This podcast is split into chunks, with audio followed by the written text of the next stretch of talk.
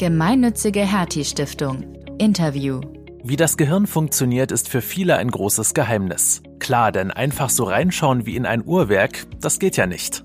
Bei mir in der Schule hat der Biolehrer damals noch ein echtes Tier aufgeschnitten, um uns alle Organe zu zeigen. Für richtige Untersuchungen fehlte uns natürlich trotzdem die technische Ausstattung.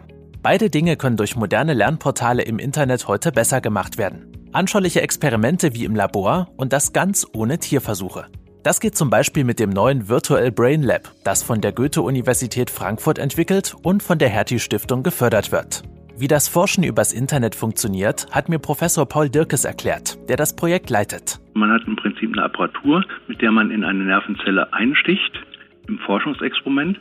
Und das Gleiche ist umgesetzt in der Online-Version, indem man hier ein Bild des Nervensystems hat, eine Elektrode nimmt und die entsprechende Nervenzelle quasi antippt, also einsticht in Anführungsstrichen.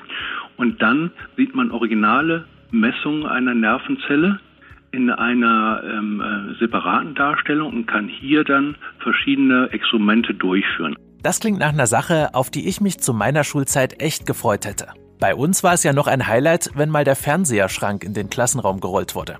Das Virtual Brain Lab ist übrigens keine Erfindung der Corona-Zeit. Angefangen hat das Projekt als Schülerlabor Neurowissenschaften, bei dem die Schülerinnen und Schüler in echten Labors der Goethe-Uni experimentieren konnten. Professor Dürkes hat mir im Interview erzählt, wie das ganze Projekt entstanden ist. Wie sind Sie denn ursprünglich auf die Idee gekommen, das Schülerlabor Neurowissenschaften zu gründen? Ähm, die Neurowissenschaften liegen mir sehr am Herzen. Also ich bin habilitierter Neurobiologe und von daher sehr daran interessiert, einmal an, den, an wissenschaftlichen Erkenntnissen, aber auch diese wissenschaftlichen Erkenntnisse ähm, einer breiteren Öffentlichkeit zu vermitteln. Und ähm, wir haben bei uns in der Abteilung den Schwerpunkt ähm, Schule, Biologieunterricht und entsprechend versuchen wir hier Konzepte zu entwickeln, wie man äh, solche neurowissenschaftlichen Inhalte auch vermitteln kann. Eine Form ist in Form eines Schülerlabors, und ähm, dieses Schülerlabor, was wir umgesetzt haben, hat den Fokus, aktuelle Forschung im Prinzip aufzubereiten, für Schüler in Form eines Konzeptes ähm, ähm, umzugestalten, dass sie an Schülerlabortagen auch einen Einblick in Forschung gewinnen. Ist denn der Biologieunterricht heute immer noch zu theoretisch? Ja, in der Oberstufe ja, muss man sagen. Es gibt bestimmte Themenbereiche, die lassen sich experimentell in der Schule nur schwierig umsetzen. Und einer dieser Themenbereiche, das ist ganz klar die Neurobiologie, weil hier zum einen mit Tierpräparaten gearbeitet werden müsste und zum anderen Messungen sehr technisch sehr aufwendig sind. Also Messapparaturen hier in der Schule zu installieren, ist sehr schwierig. Und entsprechend werden viele Inhalte theoretisch vermittelt und weniger in praktischer Form. Hat sich da irgendwas über die Jahre verändert oder ist das im Prinzip noch der Stand von, weiß ich nicht, vor 30 Jahren, wo man sagt, man hat zum Thema Neurobiologie einen bestimmten Abschnitt im Lehrbuch, den geht man durch, vielleicht zeigt man noch einen Film und das war's oder hat sich da auch im Unterricht schon so ein bisschen was weiterentwickelt? Im Unterricht hat sich sicherlich auch schon ein bisschen was weiterentwickelt, aber das Problem an sich, äh, dass die praktische Durchführung in der Schule kaum umzusetzen ist, daran hat sich relativ wenig geändert. Mhm. Was macht es denn für einen Unterschied, ob wir Dinge in Anführungsstrichen nur lernen, also nur theoretisch lernen, oder ob wir selbst in die Rolle von Forschern schlüpfen? Der große Unterschied in dieser Richtung ist diese Differenz zwischen inhaltlichem Wissen und Handlungswissen. Ähm, und dieses Handlungswissen ist eine ganz wichtige Sache, also die praktische Komponente, weil man hier selber quasi in die Rolle des Forschenden hineinschlüpft als Schüler. Bei ähm, rein theoretischen Lernen äh, erfolgt das nicht. Inwiefern trägt das dazu bei, dass man sich jetzt zum Beispiel diese, diese ganzen Fakten besser merkt? Also was ist der Unterschied da im Lernprozess? Ähm, es ist im Prinzip ein mehrdimensionales Lernen. Also man, man ist nicht nur fokussiert auf diese theoretischen Inhalte, sondern verknüpft das mit bestimmten Tätigkeiten und ähm, versteht auch besser, wie sich Inhalte entwickeln quasi. Also im Experiment beispielsweise, äh, es fängt im Prinzip an mit einer Fragestellung. Man überlegt sich, wie kann man diese Fragestellung beantworten, überlegt sich, wie kann man ein Experiment hier in dieser Richtung durchführen und auswerten. Das ist was ganz anderes, als direkt ähm, Inhalte präsentiert zu bekommen, weil man hier quasi die Genese der Inhalte besser verstehen kann. Jetzt geht ja das Schülerlabor als Virtual Brain Lab ins Internet. Wie sieht das Ganze denn jetzt aus?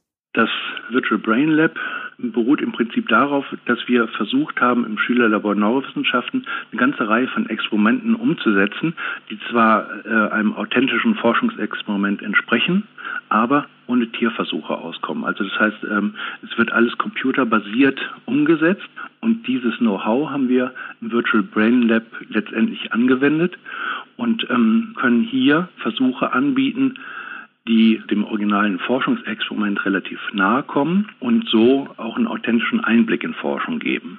Also habe ich das richtig verstanden, die Entscheidung, dieses Schülerlabor ins Internet zu bringen, ist schon entstanden, bevor durch die Corona-Beschränkungen das ganze Thema Homeschooling losging?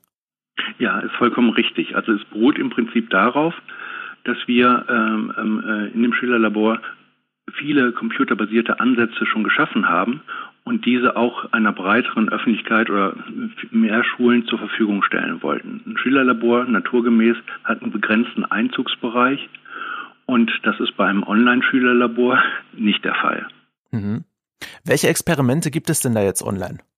Wir haben jetzt angefangen mit zwei Experimenten, das wird in nächster Zeit noch erweitert.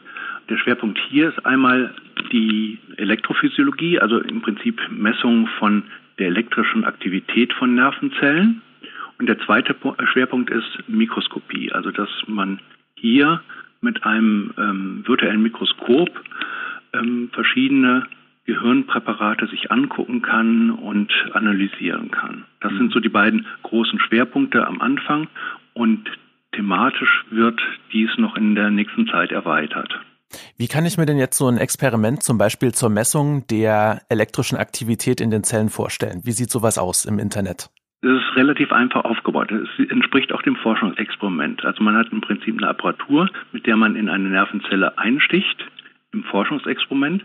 Und das Gleiche ist umgesetzt in der Online-Version, indem man hier ein Bild des Nervensystems hat, eine Elektrode nimmt und die entsprechende Nervenzelle quasi antippt, also einsticht in Anführungsstrichen.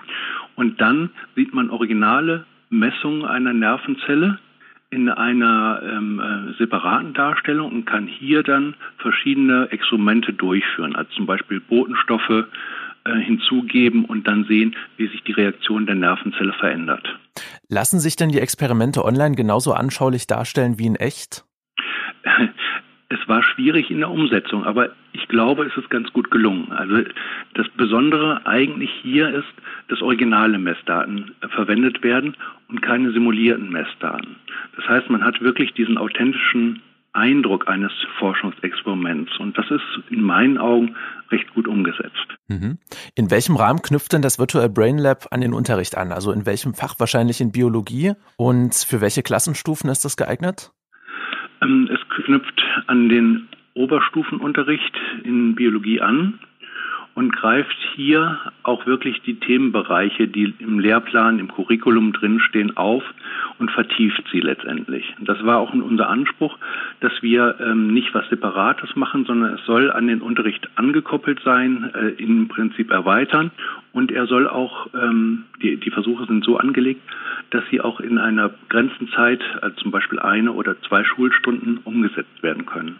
Welche Rückmeldungen haben Sie denn aus den Schulen von den Lehrerinnen und Lehrern bekommen, als Sie gehört haben, jetzt haben wir hier ein neues Tool für das Homeschooling auch, äh, mit dem wir solche spannenden Experimente sozusagen zu den Schülern nach Hause bringen können?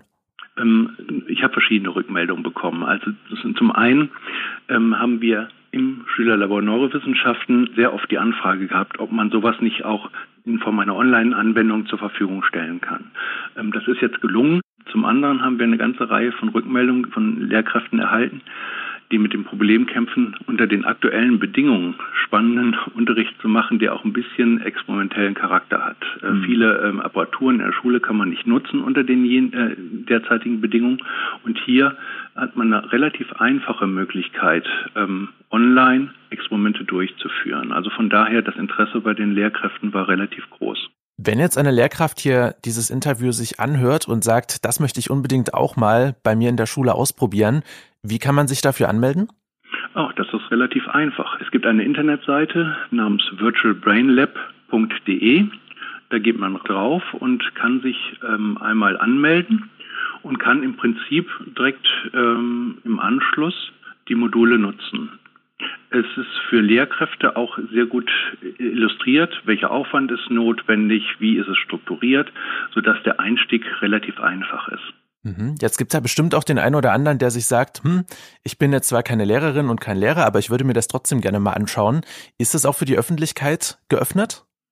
Ja, also die grundlegenden Informationen sind sowieso direkt äh, einsehbar, ohne dass man sich groß anmelden muss. Für die Nutzung der Angebote ist, äh, ist eine kurze Anmeldung notwendig. Es ist letztendlich für Schulen gedacht, aber im Prinzip kann auch jeder andere sich anmelden.